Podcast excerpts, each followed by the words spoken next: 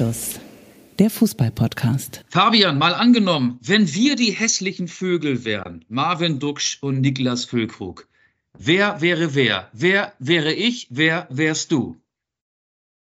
Oh, ja, jetzt die Frage, wer von beiden hat mehr Mut zur Lücke?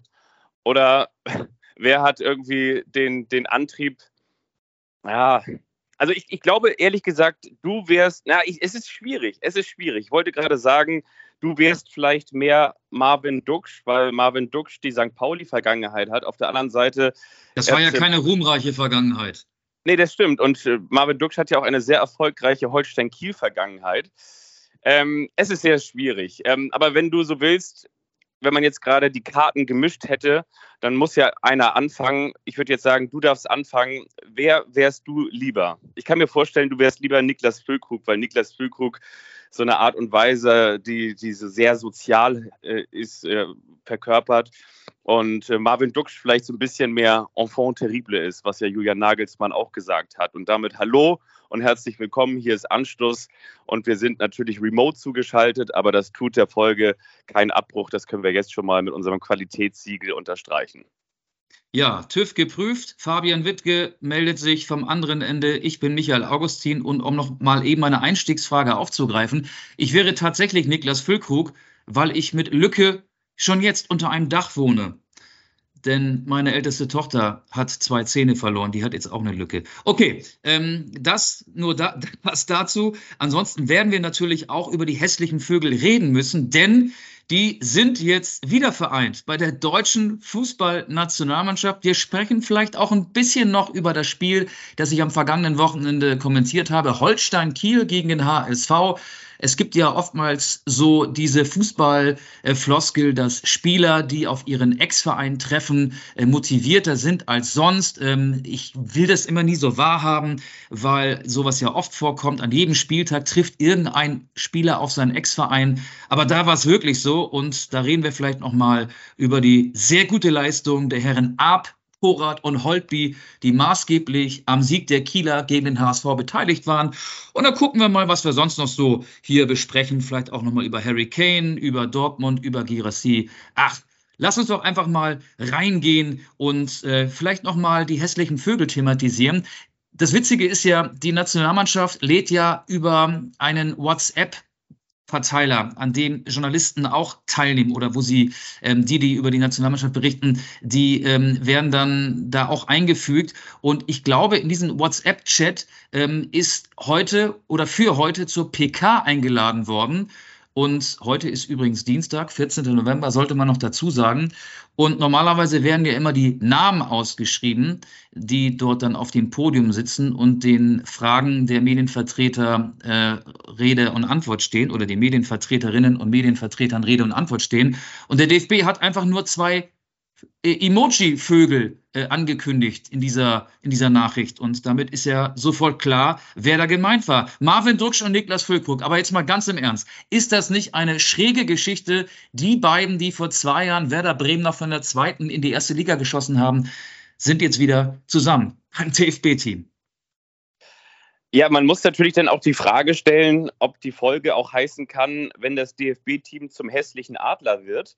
Aber ja, ich meine, es ist auf der einen Seite sehr skurril, aber es ist auf der anderen Seite auch sehr konsequent. Also wenn Julian Nagelsmann sich noch mehr auf die DFB, auf die schwarz-goldenen Fahnen geschrieben hat, dass er nach dem Leistungsprinzip aufstellen möchte und dass er vor allen Dingen auch dem einen oder anderen nochmal eine Chance geben möchte. Vielleicht nicht so aggressiv, wie Hansi Flick das im im äh, Frühjahr des, ja, im Frühjahr diesen Jahres noch gemacht hat. Da hat er ja auch viele Sachen ausprobiert, unter anderem Wagnumann und da kam ja der ein oder andere Aufschrei nochmal dazu.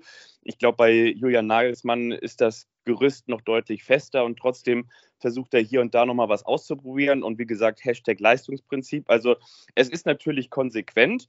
Ich kann das auch nachvollziehen, dass ähm, Marvin Duksch jetzt mal mit eingeladen wurde, vor allen Dingen vor dem Hintergrund als Referenz. Ne? Also damit will ich nur sagen, wenn du Kevin Behrens mitnimmst, dann darf man natürlich auch sagen, okay, wenn der mal eingeladen wird, dann auch Marvin Duksch, weil der das jetzt durch starke Leistung auch gerechtfertigt hat, weil der natürlich auch in dieses Alter kommt, 29, so, da, da, da blüht so ein Angreifer nochmal auf, da bringst du eine andere Körperlichkeit mit, da bringst du vielleicht auch mal noch ein anderes Selbstbewusstsein mit, bringst eine andere Erfahrung mit.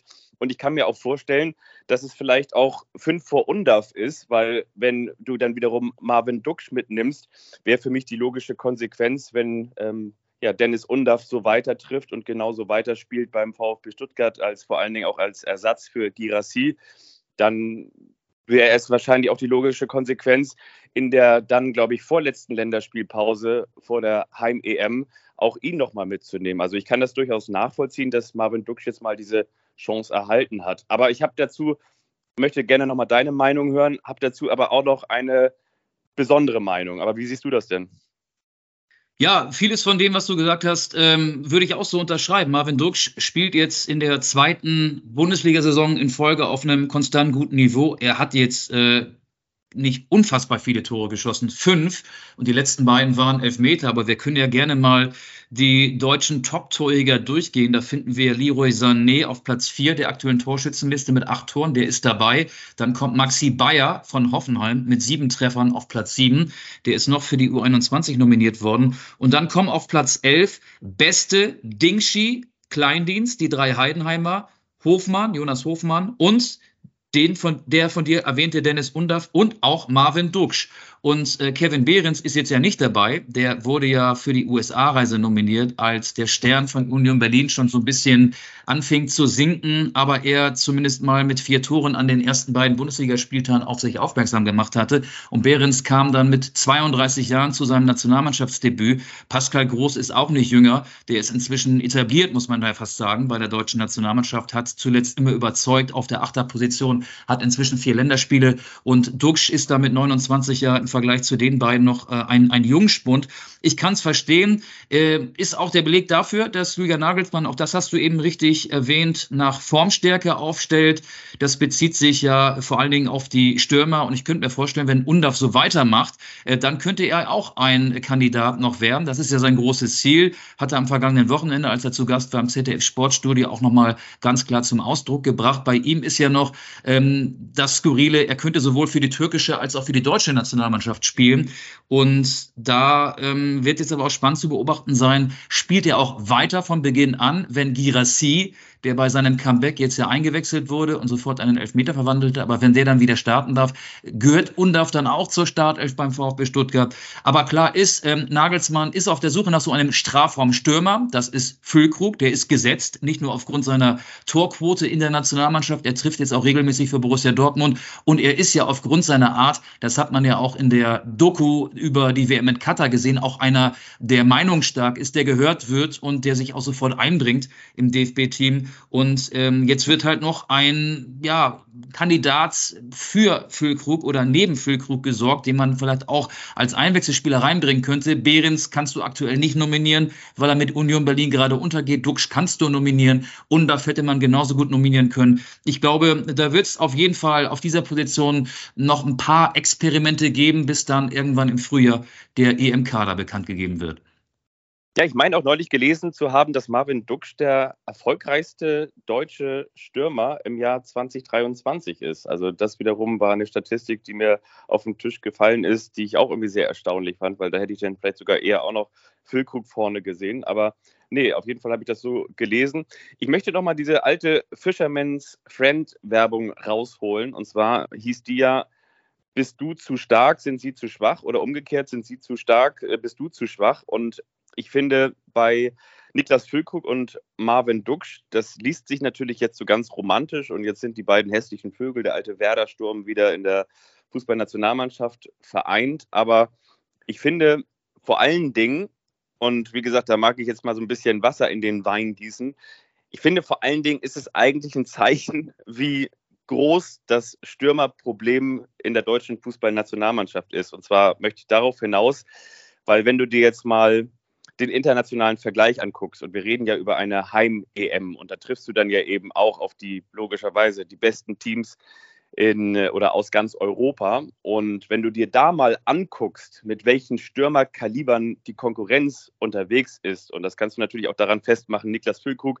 letztes Jahr mit 16 Toren, meine ich, waren es, Torschützenkönig geworden, gemeinsam mit äh, Christopher Nkunku. Und ja, jetzt probierst du halt irgendwie da Kevin Behrens, ähm, Marvin Duksch aus und Niklas Füllkrug ist jetzt seit einigen Monaten fast schon gesetzt mit dabei, zumindest seit der vergangenen WM in Katar. Dann reden wir über Dennis Undaff und so weiter und so fort. Ja, und die Konkurrenz kommt mit Mbappé, kommt mit Moani, kommt mit Harry Kane um die Ecke.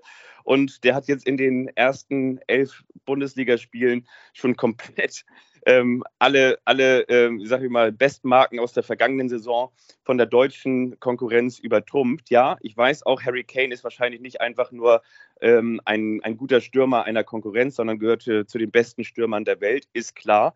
Aber damit will ich auch sagen, es ist ähm, im, im, Ranking, würde ich sagen, also da gibt es halt so viele Nationen, ob es jetzt Spanien ist, ob jetzt Italien ist, ob es jetzt Frankreich ist, ob jetzt England ist, gibt es so viele Nationen, die wirklich echte Weltklasse-Stürmer haben. Und ja, Deutschland hat ähm, so eine, ich sag mal, so, so eine ganz gute Resterampe, ähm, die natürlich jetzt auch in der Bundesliga auf sich aufmerksam macht und die sicherlich auch eine Nominierung äh, legitimiert. Aber es ist halt nicht so, dass wir jetzt sagen können, wir haben da jetzt jede Menge Weltklasse-Stürmer mit an Bord, sondern wir haben ja relativ viele Stürmer, die jetzt im ähm, gesetzten Alter, ich sag mal so, äh, vielleicht alternativlos sind. Und zwar deshalb, weil es eben keine Alternativen zu ihnen gibt. Ja, aber du hast ja gerade ein paar Nationen aufgezählt. Äh, England, Frankreich vor allen Dingen. Das sind ja auch Mannschaften, die zum Favoritenkreis gehören. Das kann man jetzt ja schon äh, ein Dreivierteljahr vor Beginn der EM schon sagen. Äh, dazu gehört Deutschland ja nicht. Dafür waren ja einfach die Ergebnisse, bevor Nagelsmann kam, viel zu schlecht. Und du kannst ja nur die nominieren, die zur Verfügung stehen.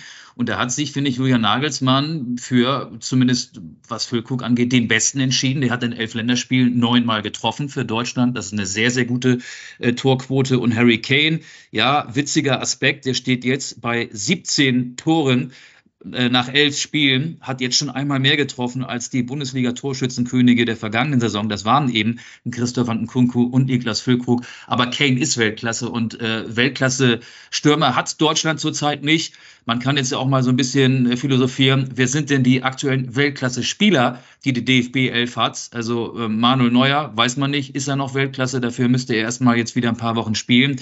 Ähm, Josua Kimmich ist momentan nicht Weltklasse. Leroy Sané spielt momentan vor allen Dingen im Zusammenspiel mit Kane Weltklasse. Aber in der Bundesliga reicht ja auch manchmal schon normale Klasse, um die Gegner zu demoralisieren, wie Darmstadt 98. Ähm, ich würde sagen, Ilkay Gündogan ist, und da rede ich über die vergangenen Jahre, ein Weltklasse-Spieler Spiele, aber äh, mal ganz im Ernst, wie viele Weltklasse-Spiele hat Deutschland denn momentan? Mir fallen da nicht viele ein, die kann man an einer Hand abzählen und dafür braucht man nicht alle fünf Finger.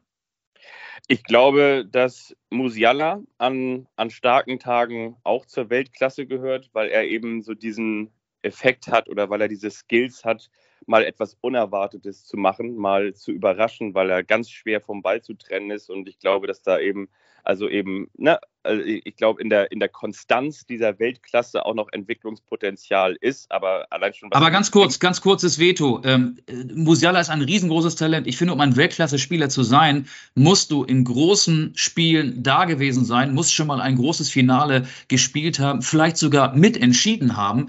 Und äh, Jamal Musiala, auch wenn er sicherlich äh, ein unfassbar talentierter Spieler ist, war in so einem großen Finale noch nicht dabei. Ich finde, wenn man deutscher Meister mit den Bayern wird und wie Musiala es ja auch geschafft hat, am vergangenen Spieltag der vergangenen Saison oder am letzten Spieltag der vergangenen Saison ein sehr entscheidendes Tor geschossen hat, dann ist das für mich noch kein Indiz dafür, dass dieser Spieler Weltklasse ist.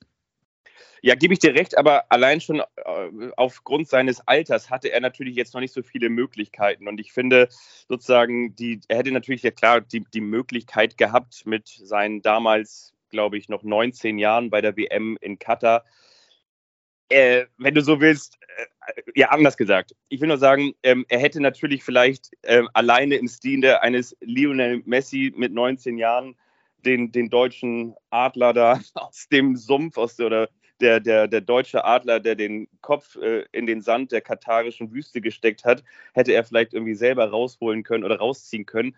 Aber ich finde, nur alleine dann, wenn er das geschafft hätte, ist er ein Weltklasse-Spieler. Das ist mir sozusagen, da ist mir die, der Rucksack zu groß oder die Erwartungshaltung zu groß. Damit will ich nur sagen, ich glaube, da war er halt einfach noch nicht so weit und das hätte man ihm jetzt auch sozusagen nicht aufbürden müssen. Deswegen will ich nur sagen, da gab es jetzt vielleicht noch nicht die ganz große Chance, aber ich bin mir ziemlich sicher, vielleicht auch mit einer anderen Freiheit. Wir haben ja auch mal von dieser Lethargie, von dieser Schwere gesprochen, die ja durch jede Pore aus dem Fernseher oder durch jede Lautsprechereinheit aus dem Fernseher in die, in die, Wohnzimmer oder in die Hotelzimmer oder in den Züge, wo man auch immer diese Doku geguckt hat, rausgekommen.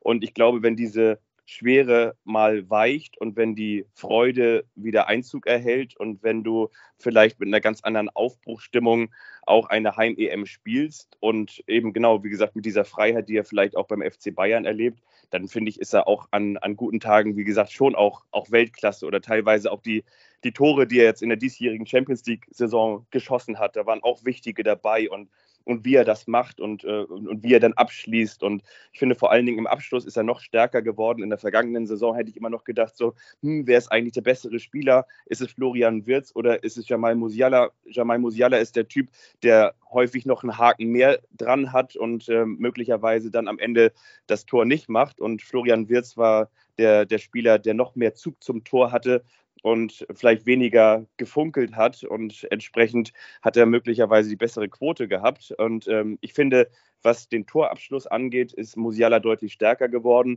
Und da wären wir wiederum vielleicht auch bei einem anderen Spieler, der auf dem Weg in Richtung Weltklasse ist. Das ist Florian Wirz. Aber wie gesagt, auch nur an guten Tagen und momentan genau. auch noch eher mit der, mit der Konstanz eines ähm, Julian Brandt, nämlich halt manchmal noch zu selten. Ja, wobei momentan ist Wirtz ja ähm, sehr gut drauf, äh, vor allen Dingen auch in der Bundesliga mit Bayer Leverkusen. Aber an guten Tagen Weltklasse, das ist ja schon eine ganz entscheidende Einschränkung. Also ich definiere Weltklasse so, dass ein Spieler ja konstant auf diesem Level spielen muss. Und äh, ich wehre mich auch so ein bisschen dagegen, diese jungen Spieler, ähm, beide sind ja ungefähr gleich alt, Florian Wirtz und Jamal Musiala, ähm, jetzt schon so hoch zu loben. Erinner dich mal äh, an Kai Havertz, bevor der dann von Bayer Leverkusen nach England zum FC Chelsea wechselte. Was was für ein Riesentalent, da war auch von Weltklasse die Rede. Kai Havertz ist aktuell die Nummer 13, 14, wenn überhaupt, in der deutschen Nationalmannschaft, weil er selten überzeugt hat und äh, auch in England jetzt den Verein gewechselt hat. Ähm, der, ich will da jetzt noch keinen zu hartes Urteil brechen, ähm, der ist gerade dabei, sich so ein bisschen zu verzetteln in seiner Karriere. Deswegen wäre ich da ein bisschen vorsichtig. Klar ist, das sind Riesentalente, die beiden, über die wir jetzt uns gerade seit ein paar Minuten unterhalten, Musiala und Würz, aber Weltklasse, ja, an guten Tagen, aber nicht konstant. Ja, da, da gehe ich mit. Also noch, natürlich noch nicht konstant. Und ähm, ja, ist natürlich auch, wie du schon sagst, also da ist die, die Luft, wie sagt man so schön, die oben dann immer dünner wird, die ist natürlich dann auch entsprechend dünn, weil dann musst du dich natürlich auch mit den Mbappés, mit den Messis und ja, wie sie alle heißen, halt mit den, keine Ahnung was, äh, Juniors und, und äh, ja, weiß ich, sag nochmal zwei, drei Weltklasse-Spieler, die konstant. Robert Lewandowski ist für mich auch Weltklasse, obwohl er jetzt äh, wahrscheinlich mit Polen niemals einen Titel gewinnen wird, aber der ist auch Weltklasse. Ja, der ist auch Weltklasse. Ja, oder weiß ich, ähm, im, im, Sturm natürlich, damit sind wir wiederum bei der Konkurrenz. Äh, so ein Davy Selke. Oder so. Ja, Davy Selke natürlich, Lukaku, Davy Selke, wie sie alle heißen. Ja, ähm, ist spannend. Ähm, ist dir eigentlich mal aufgefallen, dass ähm, meine Thesen, also ich weiß gar nicht, woran das liegt, aber vielleicht liegt das einfach daran, dass ähm, sozusagen, du weißt ja immer, das Gegenteil soll, sollte ja eigentlich von, von schlechten Thesen eintreffen. Ist dir mal eigentlich aufgefallen, dass ich so unterschiedliche Thesen ähm, schon mal aufgestellt haben, die damals noch sehr steil waren. Da war so ein Warnschild wie so an so Straßen, wenn es dann so deutlich entweder nach oben oder nach unten geht, so 10% Neigung oder Steigung.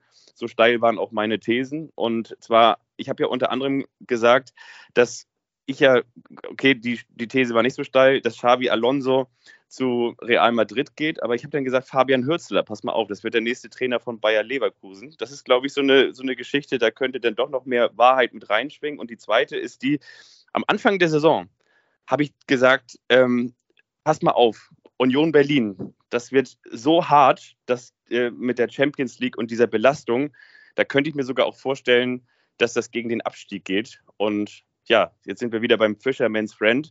Da sind wir wieder bei Urs Fischer. Und ich glaube, das wird ähm, eine ganz, ganz heftige Saison. Das ist jetzt vielleicht auch nicht eine, eine, steile These, sondern das kannst du allein schon von der Tabelle her äh, ablesen, weil Union Berlin mittlerweile letzter ist. Und ich habe eine Statistik gelesen, dass der FC Schalke in der Abstiegssaison genauso viele Punkte hatte nach diesen Spieltagen und wo es mit Schalke am Ende geendet ist oder wo, wo Schalke am Ende gelandet ist, das wissen wir ja auch alle. Damit hast du jetzt äh, auf jeden Fall dein Image aufpoliert. Wir alle kennen dich als Tresenkraft, aber in Wirklichkeit bist du eine Thesenkraft. Stark, wusste ich gar nicht. Hast du nicht auch gesagt, dass Marvin Duksch eines Tages für Deutschland spielen wird? Das weiß ich nicht. Nee, äh, wahrscheinlich nicht. Wahrscheinlich habe ich es mir damals immer gewünscht, als er noch das, das Trikot von Holstein Kiel übergestriffen hat, äh, übergestreift hat. Aber ähm, ja, Nein, ähm, ich, ich, wollte nur noch mal darauf hinaus. Wollen wir das noch mal kurz thematisieren? Glaubst du auch, dass Fabian Hürzeler dein Kult FC St. Pauli verlassen wird nach der Saison?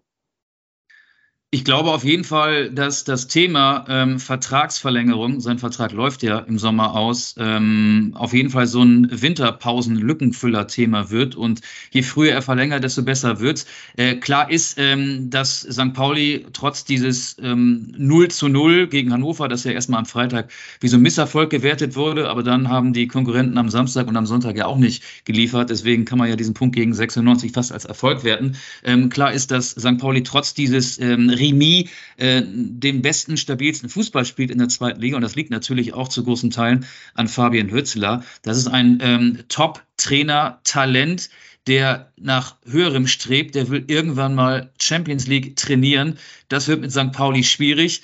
Ähm, ich glaube, der wird nicht lange bei St. Pauli sein da machen wir uns nichts vor. Also der wird, ja, vielleicht ist die Idee mit Leverkusen gar nicht so verkehrt. Also ähm, hast du das irgendwo gelesen oder war das jetzt so eine so eine ähm, Fieberfantasie, ähm, die dich heute Morgen schweißnass ähm, wachgerüttelt hat?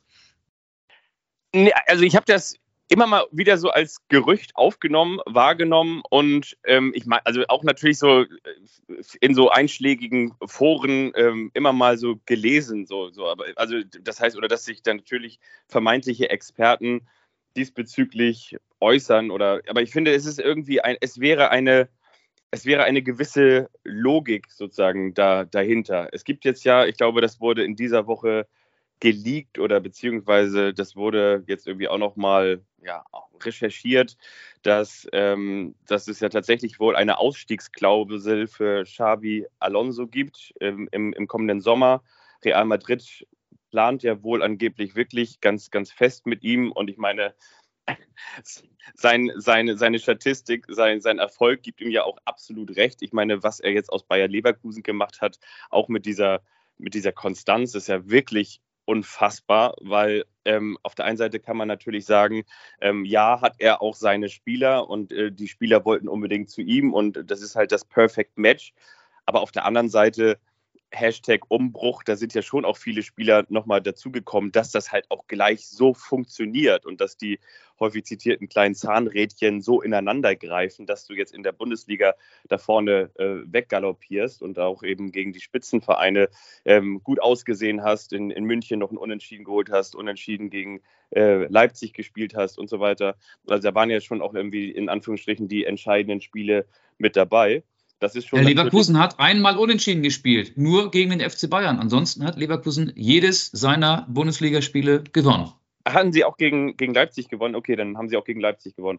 Ja, ähm, müssen sie dann ja. Aber nein, damit wollte ich nur sagen, also das, was er sich in den Lebenslauf oder auf seine Visitenkarte geschrieben hat, das spricht ja für sich. Und dass er dann, glaube ich, auch im, im Sommer dann Leverkusen verlassen wird, ob das jetzt als, als Meister oder als Vizemeister passieren wird, ähm, das, das wissen wir noch nicht. Das können wir aber erahnen. Und ja, ich, ich, das, das ist dann halt ganz schnell im Fußball. Ne? Also damit will ich nur sagen, selbst wenn Fabian Hürzeler St. Pauli in die erste Liga führen sollte, wenn du dann die Möglichkeit hast, ähm, einmal ganz kurz ähm, ja, zu einem Verein wie Bayer Leverkusen zu gehen, dann, dann musst du das eigentlich machen in diesem Geschäft. Ja, das ist jetzt aber sehr ähm, tief, äh, konjunktiv. Ich weiß nicht, ob Leverkusen dann ja als Champions League-Teilnehmer wahrscheinlich sich einen Trainer von einem Zweitligisten als Xabi Alonso Nachfolger holen würde. Bei St. Pauli würde ich auch noch so eine kleine Bremse einbauen. Man könnte auch sagen, Euphorie-Bremse einbauen. St. Pauli spielt ähm, natürlich, wenn du das Jahr als Gesamtes betrachtest, eine überragende Saison. Also die Punkte der vergangenen Rückrunde in Addition mit den Punkten der aktuellen Hinrunde. Ähm, ich weiß nicht, sind sie wieder schon an der 70, ich glaube, sie stehen bei 68 oder so. Äh, ich meine, es wären 67 gewesen vor dem vergangenen Spieltag, da müssten es jetzt ja 68 sein, aber diese Angaben sind ohne Gewähr. St. Pauli litt ja immer darunter in den vergangenen Jahren, dass auf eine ähm, gute Halbserie eine weniger gute Halbserie folgte und nach einer guten Hinrunde in der Rückrunde abzuschmieren, das hat St. Pauli vor zwei Jahren leidvoll erfahren müssen. Deswegen wäre ich da noch ein bisschen vorsichtig. Du merkst auch, dass sich die Gegner auf St. Pauli besser einstellen. Das war schon beim Heimspiel gegen den KSC zu beobachten. Da haben die Karlsruher das Mittelfeld super verdichtet. St. Pauli blieb aber sehr lange, sehr geduldig und hat die Partie letzten Endes mit einem äh, Traumtor von Philipp Treu in der vierten Minute der Nachspielzeit entschieden. Das Spiel gegen Hannover habe ich komplett gesehen. Ähm, Hannover, der beste Angriff der Liga, gemessen an den Toren, hat nur defensiv gespielt. Und wenn so eine Mannschaft sich gegen St. Pauli nur hinten reinstellt, dann werden das andere Mannschaften, die offensiv nicht die Qualität von Hannover 96 haben, auch machen. Der nächste Gegner nach der Länderspielpause, Hansa Rostock, wird das auch tun, gepaart mit der Körperlichkeit, für die der FC Hansa steht. Ich glaube, es wird in Zukunft schwieriger für St. Pauli, solche Spiele zu gewinnen, denn die Gegner werden immer tiefer stehen. Ähm, und da muss man erstmal abwarten. Aber ich bleibe dabei, St. Pauli spielt momentan den besten Fußball in der zweiten Liga und St. Pauli hätte, wenn es so weiterginge, das Zeug aufzusteigen. Aber ich würde noch nicht sagen, St. Pauli steigt auf jeden Fall auf. Dafür hat die Vergangenheit ähm, den FC St. Pauli zuletzt immer wieder eines Besseren belehrt. Ja, noch zwei Sachen dazu. Natürlich bringt Xabi Alonso auch einen ganz anderen Namen mit als Fabian Hürzeler, aber wir dürfen ja nicht vergessen, dass er davor auch nur in Anführungsstrichen bei der zweiten Mannschaft von Real Sociedad San Sebastian war. Also das war ja. jetzt ja noch auch nicht die ganz dicke, fette Vita. Und auf der anderen Seite war es jetzt ja auch nicht immer so, dass die, die Trainer mit den großen Namen auch wirklich gute Trainer sind, was wiederum dafür spräche, dass Leverkusen, glaube ich, schon auch eine oder ein Selbstverständnis hat, ähm, ja, sich auch sozusagen vielleicht nicht nur ähm, ja, großen Namen zu bedienen, sondern vielleicht davon überzeugt ist, wenn jemand das Potenzial hat, eine Mannschaft zu trainieren. Ähm, bei Julian Nagelsmann ging es ja ähnlich los, irgendwie aus der zweiten Mannschaft und dann plötzlich zur ersten und dann irgendwie damals auch die Klassenheit in Hoffenheim geschafft. Dann Aber witzig, dass du Nagelsmann erwähnst. Der hat ja einen Vertrag beim DFB bis zur EM 2024. Vielleicht wird auch Julian Nagelsmann denn der Nachfolger von Xabi Alonso. Vielleicht kehrt Nagelsmann dann zum deutschen Meister Bayer Leverkusen zurück, also ähm, zum, in die Bundesliga zurück, indem er halt den deutschen Meister Bayer Leverkusen übernimmt. Äh, vielleicht wird aber auch Sandro Wagner, der ja auch ein äh, Top-Trainer-Talent ist, Nagelsmanns aktueller Co-Trainer, vielleicht wird auch der Nachfolger von Xabi Alonso. Ich versuche jetzt mal so ein bisschen äh, in, in eine ganz andere Richtung zu argumentieren und will damit auch sagen, hey, wir wissen es einfach nicht. Das stimmt, wir wissen es nicht. Wir dürfen nur spekulieren und dafür sind ja diese Podcasts hier eigentlich ein ganz gutes Gefäß. Ja, eine Sache äh, wollte ich noch sagen. Du hast natürlich, also ich, ich bin ja, wer wäre ich, als wenn ich jetzt dich ähm, hier in diesem Podcast kritisieren oder beziehungsweise auf Fehler hinweisen würde. Aber du hast ja gerade eben einen, einen riesen, einen riesen Fauxpas, einen riesen Fauxpas dir erlaubt, indem du gesagt hast, dass die Konkurrenz des FC St. Pauli am Wochenende auch nicht wunderbar ausgesehen hat. Und jetzt weißt du, glaube ich, worauf ich hinaus möchte. Holstein Kiel. Ja, also Holstein Kiel. ja, nicht, ja, okay, man, okay, ich, ich, wie kann man so töricht sein? Ich meine, meine Güte, doch, du alter Hase, ja, wie kann dir dieser Lapsus unterlaufen? Ich habe jetzt eher ähm, von Fortuna Düsseldorf, vom HSV ja, ja, ja, und vielleicht auch von Hannover 96 gesprochen. Aber ähm, ja, schöne Überleitung. Holstein Kiel. Ähm, ich fand, das war eine überragende Leistung und es zählt, das habe ich ja in der Einleitung gesagt, offenbar doch was. Es kitzelt dann doch ein paar fehlende Prozentpunkte frei, wenn viele Spieler auf ihren Ex-Verein treffen. Und wir reden über Fiete Arp, über Finn Porat, über Luis Holpi. Arp und Holpi waren Torvorbereiter, Porat war Torschütze, äh, traf in einer Phase, in der es 2 zu 2 stand, zum 3 zu 2 für Holstein Kiel. Der HSV hatte ja durch Glatzel Tore, zwei Treffer sind ihm gelungen, einen 0 zu 2 Rückstand bei Holstein Kiel aufgeholt. Und dann hat der HSV ähm, wie so eine F-Jugend gespielt. Also wie, wie, wie so eine F-Jugend, alle rennen nach vorne, vernachlässigen die Abwehrarbeit. Ähm, die komplette linke Abwehrseite des HSV war frei.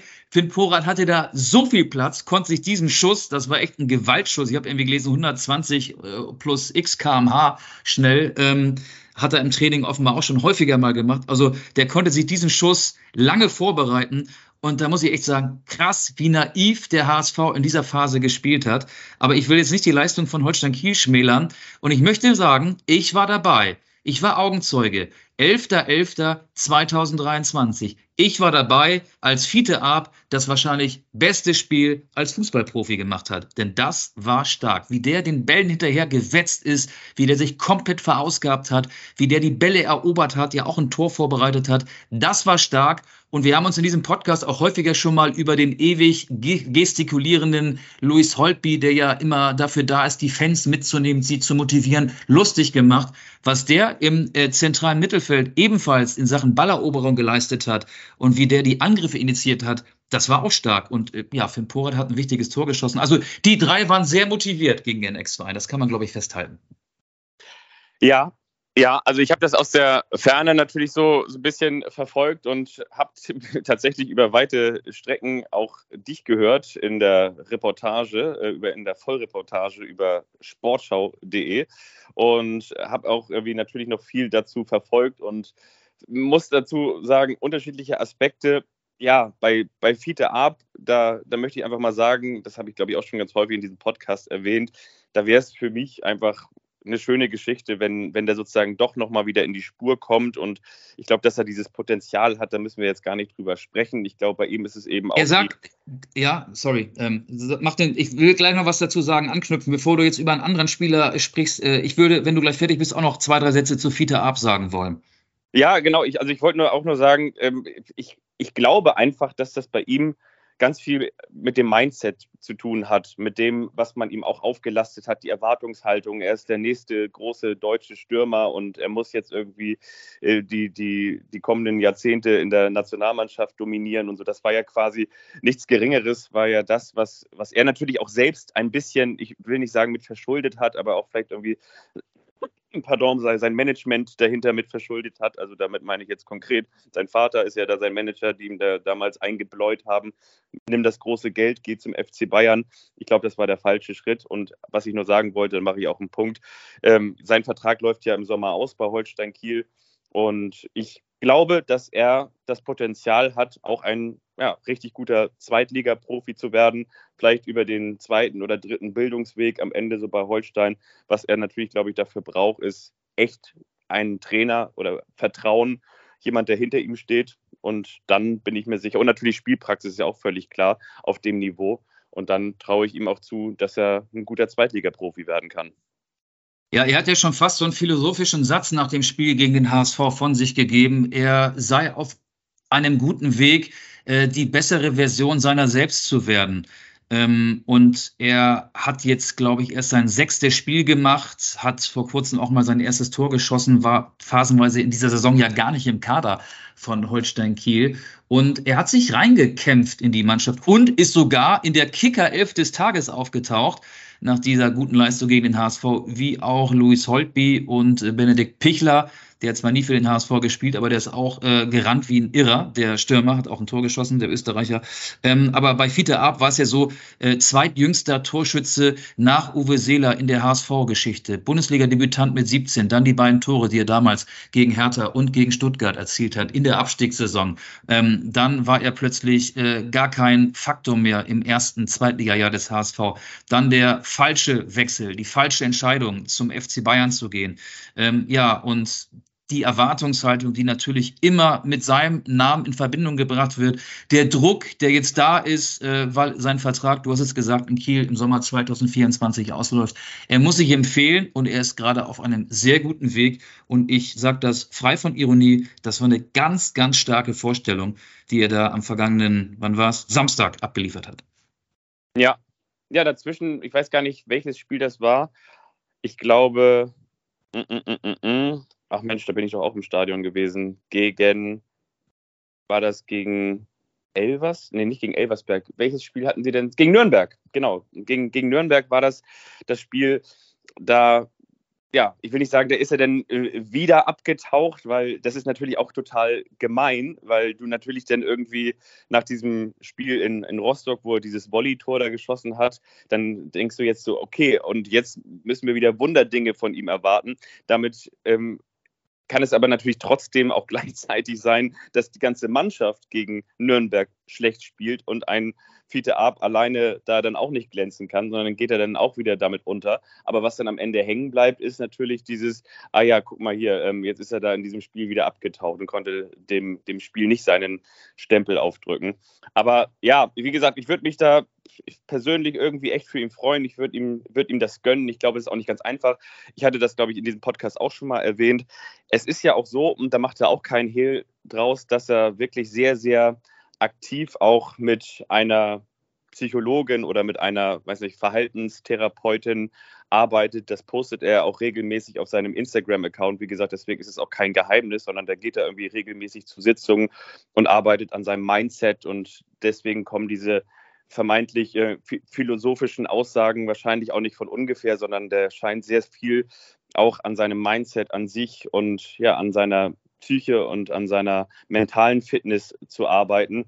Und hatte ja auch nach diesem Tor in Rostock gesagt, wenn du das Gefühl hast, dass keiner außer du selbst noch an dich glaubst, so, ne, dann, dann ist das ja Balsam auf die, auf die Seele. Und ja, da kann man ja nur ausmalen. Das ist ja nur die Spitze des Eisberges. Das ist ja nur das, was zutage tritt. Da kann man nur ausmalen, was der in Anführungsstrichen arme junge Mann in den vergangenen vier, fünf, sechs Jahren für, für Drucksituationen gehabt haben muss.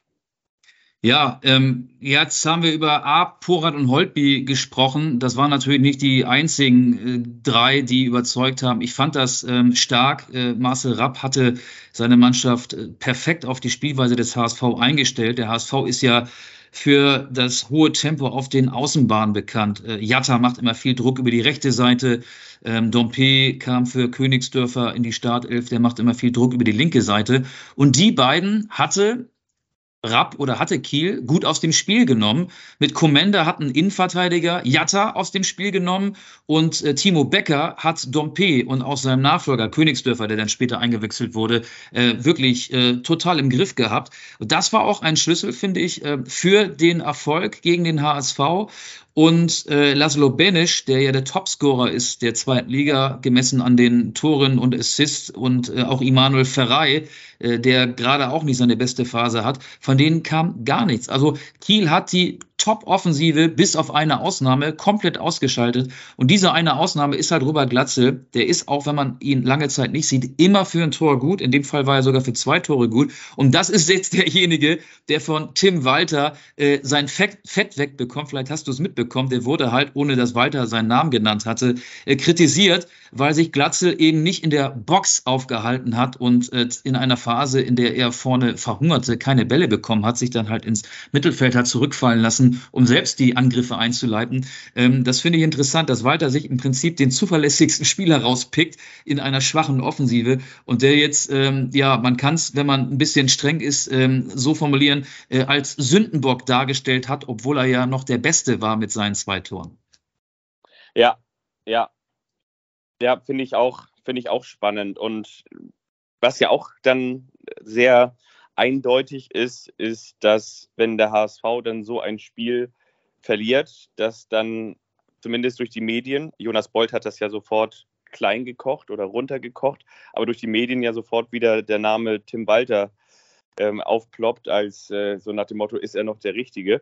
Aber es spricht natürlich auch für die, die kurze Lunte oder für, für, ja, für, für das äh, für, für das Ärgernis, das äh, Tim Walter hat. Und damit meine ich jetzt nicht nur das Ärgernis, dass du ein Spiel verlierst, du möchtest nie ein Spiel verlieren, sondern immer alles gewinnen, ist ja völlig klar.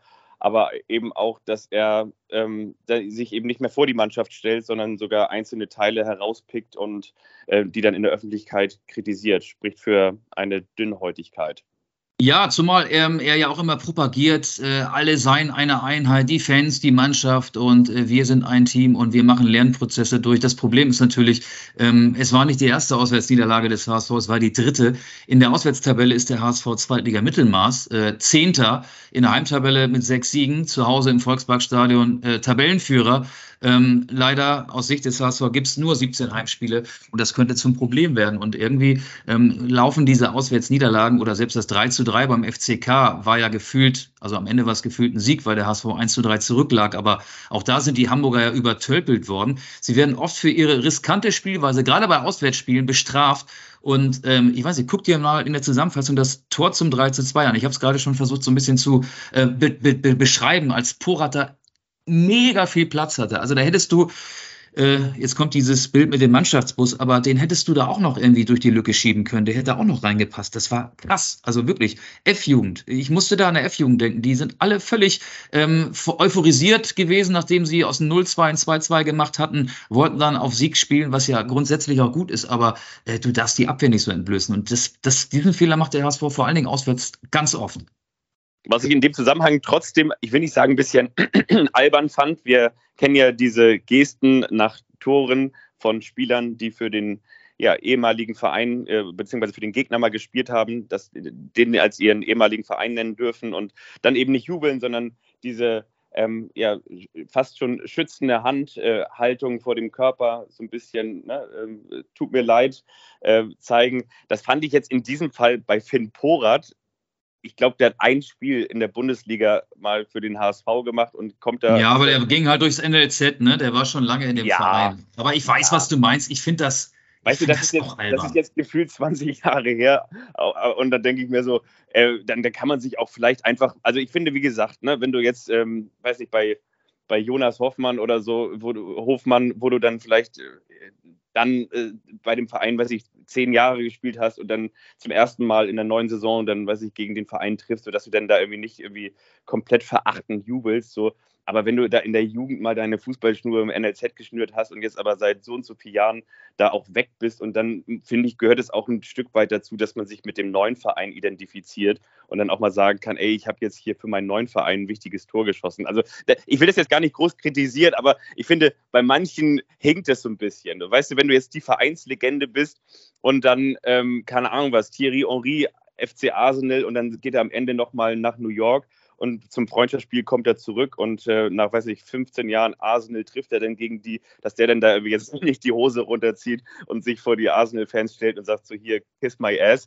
Ähm, das ist, finde ich, vielleicht auch klar, aber wie gesagt, man, es muss so ein bisschen im Verhältnis stehen.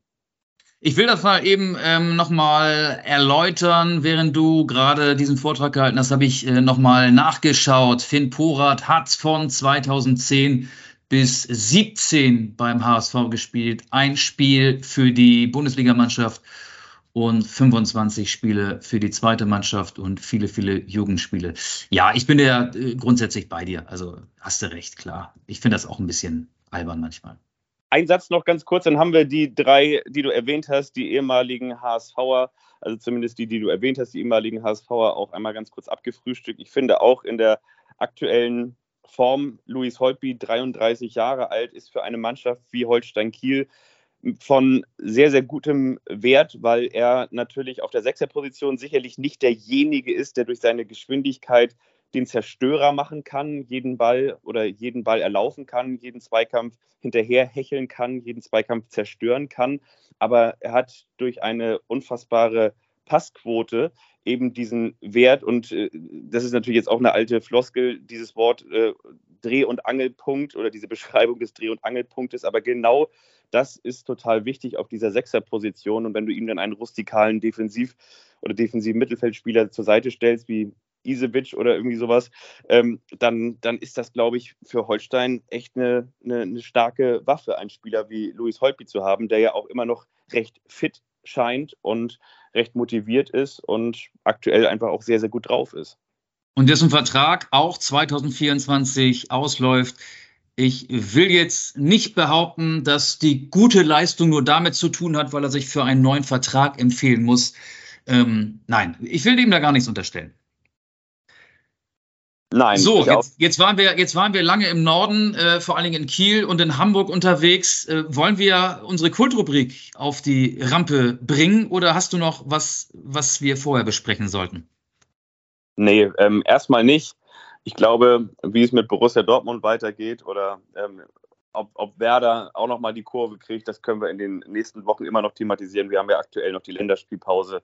Von daher können wir das dann ja machen, wenn wir ja, vielleicht die nächste Folge in der kommenden Woche oder wann auch immer anschieben. Ach, dazu müssen wir vielleicht noch mal ganz kurz sagen, nur an dieser Stelle, dass wir ähm, natürlich eigentlich wöchentlich immer erscheinen wollen und erscheinen nicht müssen, aber das auf jeden Fall erscheinen, ähm, aber auf jeden Fall eigentlich genau vorhaben, so wollte ich das sagen.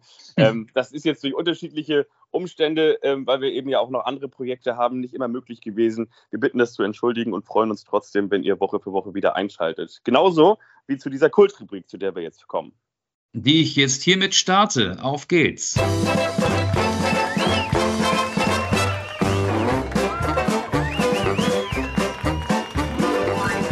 Ist der eine, der überrascht den anderen. Und wiederum der andere, der weiß nichts davon. Das ist der eine, der überrascht den anderen. Und wiederum der andere, der weiß nichts davon.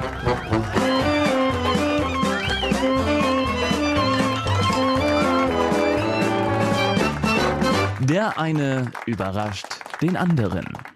Wer möchte loslegen? Hast du dir was ausgedacht? Möchtest du mich zuerst überraschen oder möchtest du zuerst überrascht werden? Ich fange gerne an. Komm, wenn du mich schon so fragst, ja, ich habe mir natürlich was überlegt. Und zwar ähm, habe ich ein kleines Wer bin ich mir überlegt. Und zwar, wer bin ich? Es sind alles Spieler aus dem Kader, aus dem aktuellen Kader der Nationalmannschaft, der deutschen Fußballnationalmannschaft, die sich jetzt aktuell ja noch auf die Spiele gegen die Türkei und Österreich vorbereitet. Und ja, ich bin mal gespannt, ob du diese Spieler errätst. Und ja, ihr zu Hause an euren Transistorradios könnt ihr auch vielleicht mal mitraten, wenn ihr mögt. Also, ich bin geboren am 22. April 1998 in Nürnberg. Ich spielte während meiner Jugend unter anderem für TUSPO Nürnberg, das ist der Turn- und Sportverein Nürnberg, und danach auch in der Jugend für Kräuter Fürth. Kräuter Fürth war auch meine erste Station. Stopp, darf ich dazwischen gehen? Ja. Nur ein Tipp. Nee, ich möchte lösen. David Raum. Die Antwort ist richtig. Mein Name ist David Raum, genau. Erst Kräuter Fürth 2, Kräuter Fürth 1, Hoffenheim, jetzt Leipzig und seit 2021 für die deutsche A-Nationalmannschaft mit 18 Einsätzen bislang. Sehr gut, Michael. Das, das hat ja schon mal sehr gut geklappt zum Start. Dann machen wir weiter mit diesem jungen Mann. Ich wurde geboren am 11. Juni 1999. Mein zweiter Name ist nicht mein erster Name, aber mein zweiter Name ist Lukas. Ich habe inzwischen 118 Bundesligaspiele gemacht und dabei erstaunliche 36 Tore erzielt. Inzwischen spiele ich aber nicht mehr in der Fußball-Bundesliga, sondern mich hat es ins Ausland gezogen. Bei meiner ersten Station im Ausland habe ich 91 Spiele gemacht für den Verein, von dem ich aus der Bundesliga wechselte und dabei 19 Tore erzielt. Meine Position ist eine Mischung aus offensives Mittelfeld, hängende Spitze und Stopp. Flügelsturm. Kai Havertz. Die Antwort ist richtig. Weil genau das habe ich mich auch gefragt. Was macht eigentlich Kai Havertz? Ne? Ja, du hast natürlich recht, auch mit der These, die du aufgestellt hast. Man muss sich erstmal über Jahre beweisen. Kai Havertz hat aktuell so einen kleinen Karrieredämpfer drin, oder? Ja, würde ich auch sagen. Kann man so sehen. 37 Länderspiele für Deutschland, 13 Tore. Kai Havertz. Aber alles ist noch möglich. Jetzt kommen wir zu einem Mann, der am 2. Mai 1991 geboren wurde. Und zwar in Willig will ich oder will ich nicht? Aber er hat damals gesagt, will ich. Er wurde in Willig in Deutschland geboren. Er spielte 125 Mal für Borussia Mönchengladbach. Allerdings für die zweite Mannschaft. Oh.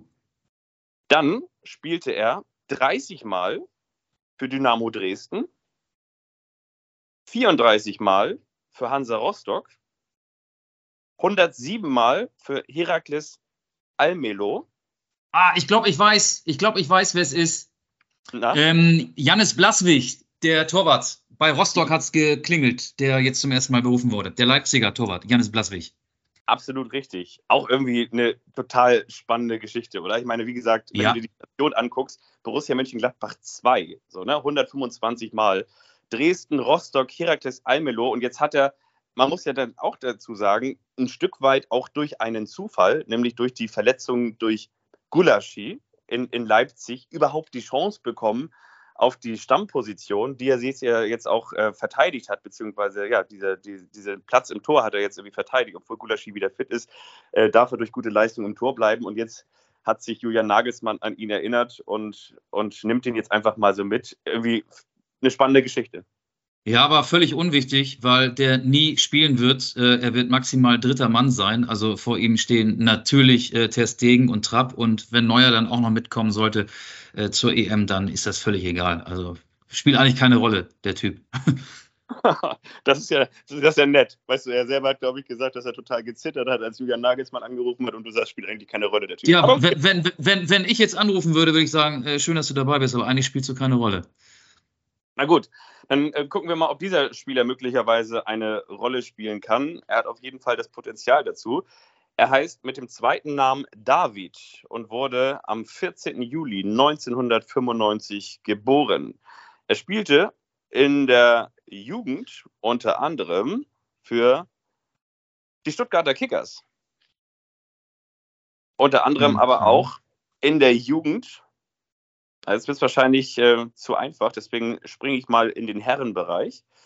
Er spielte im Herrenbereich unter anderem für West Bromwich Albion. Er spielte im Herrenbereich auch für die TSG 18, 1899 Hoffenheim, Mhm. für Werder Bremen und im Aha. Herrenbereich auch für den FC Arsenal. Ach so, äh, Serge Gnabry, Serge Gnabry. Natürlich. Er hat eine fast schon Traumquote als ja nicht direkte Spitze, sondern eher so als offensiver Mittelfeldspieler. 43 Länderspiele, 22 Tore, Ohre, Ohre. Möchtest du noch einen? Einen hätte ich noch. Einen nehmen wir noch. Einen nehmen wir noch.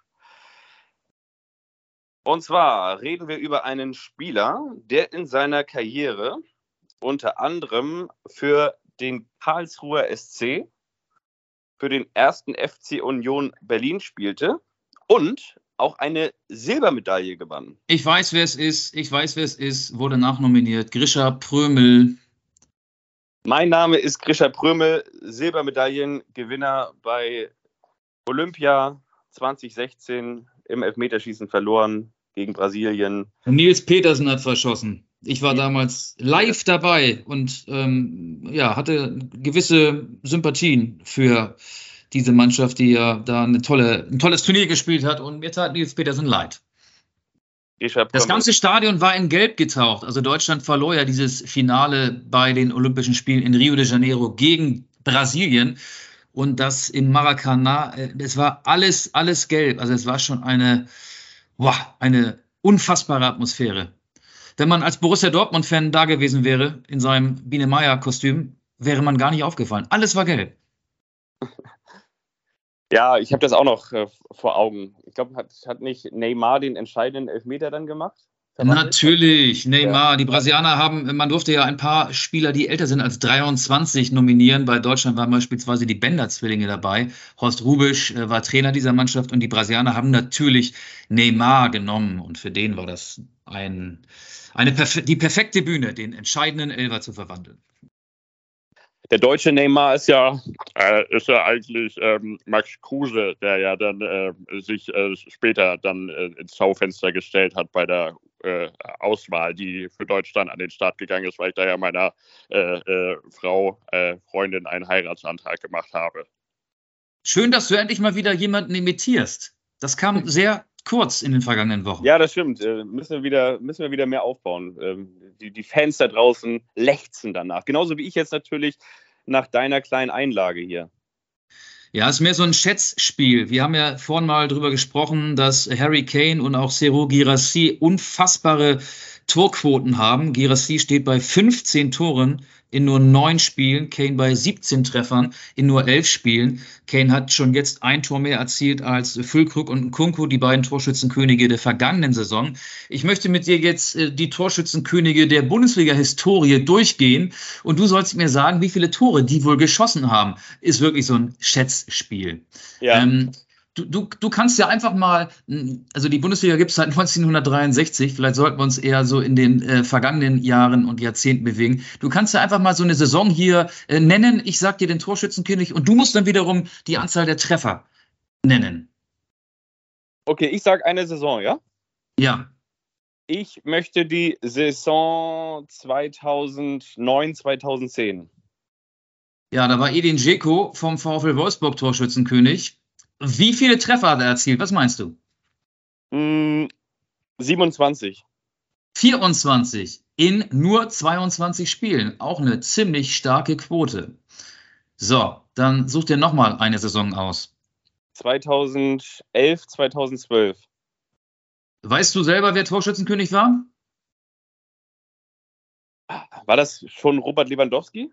Nee, das war jemand, der beim FC Schalke gespielt hat. Kann man sich heute gar nicht mehr vorstellen, dass ein Schalker Torschützenkönig wird und dass dieser Verein in der Bundesliga spielt. Ähm, man nennt ihn auch den Jäger, also den Hunter. Jetzt habe ich es ja schon verraten. Der Hunter. Ähm, Klaas-Jan Hunterla. Genau. Wie viele Tore hat er erzielt in der Saison 2011, 2012? 22.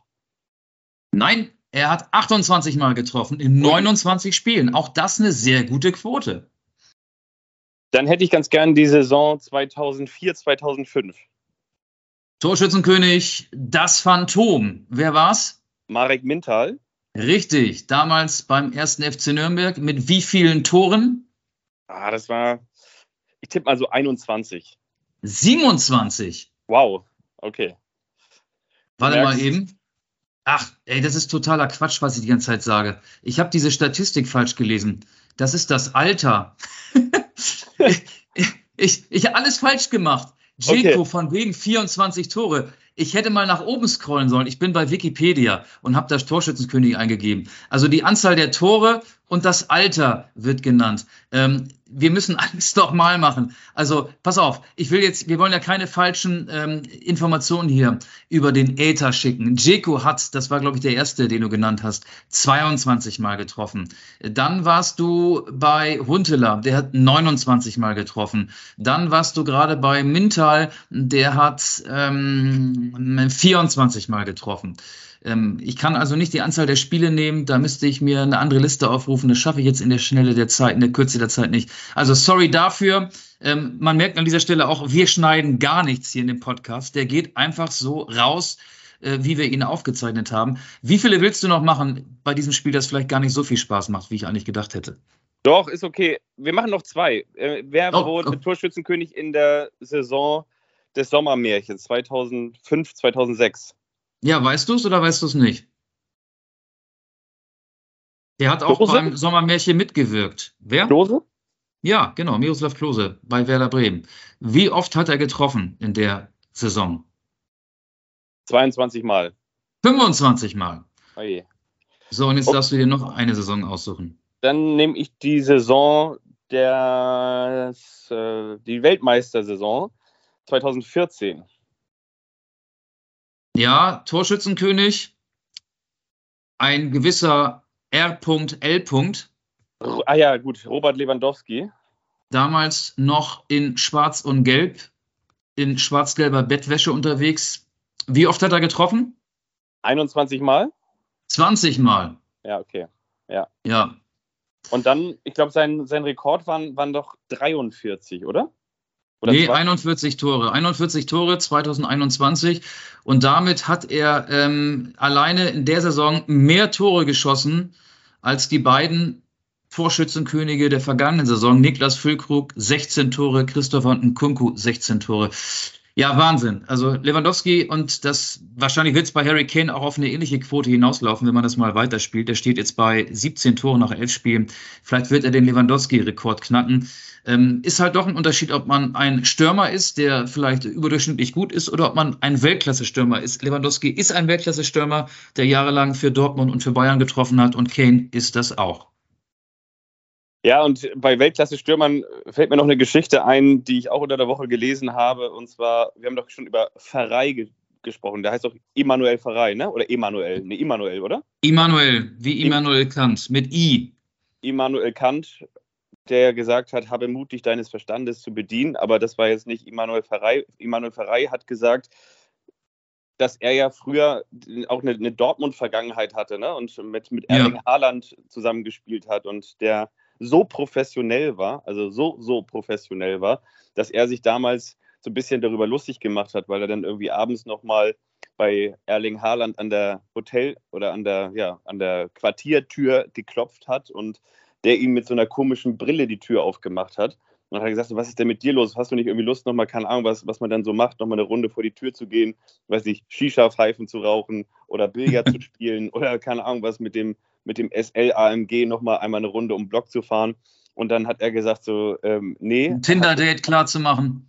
Genau, er hat hier eine, eine ähm, Anti-Blue-Light-Brille auf, damit er jetzt gleich besser in den Schlaf kommen kann, weil er sich natürlich zu 1000 Prozent auch über Schlaf auf die nächsten Einheiten vorbereiten möchte. Und dann hat er Immanuel Farei sozusagen des, des Platzes verwiesen und hat sich mit seiner, ähm, ja, mit seiner Anti-UV-Licht oder Anti-Blue-Light-Brille ähm, dann da wieder ins Bett gelegt und keine Ahnung was im Buch gelesen.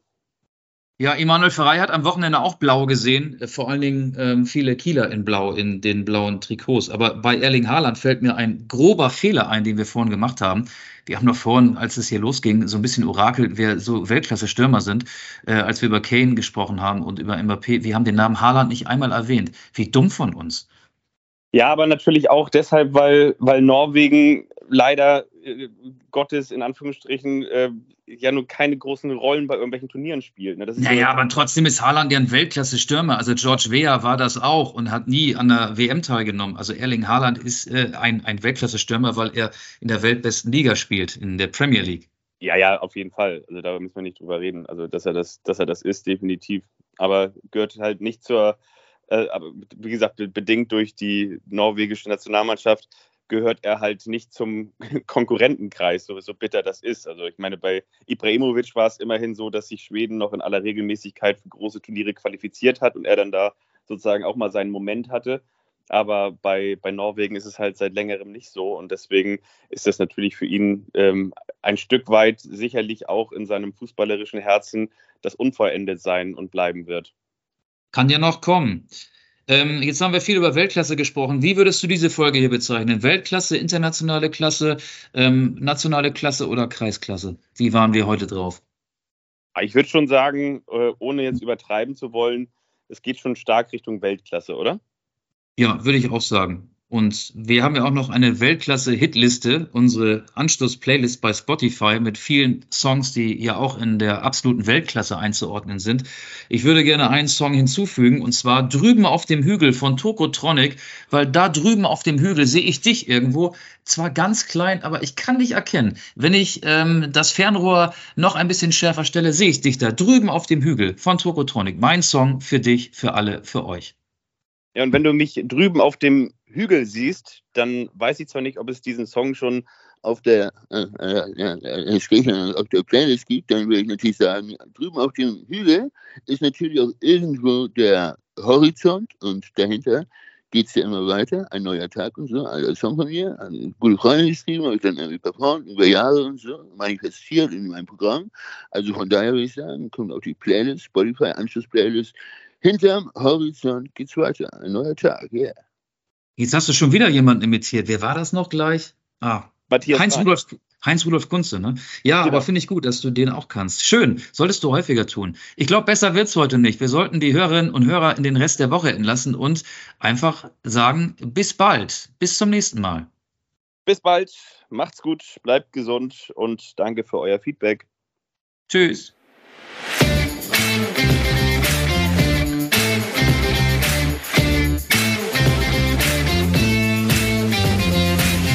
Anstoß, der Fußball-Podcast.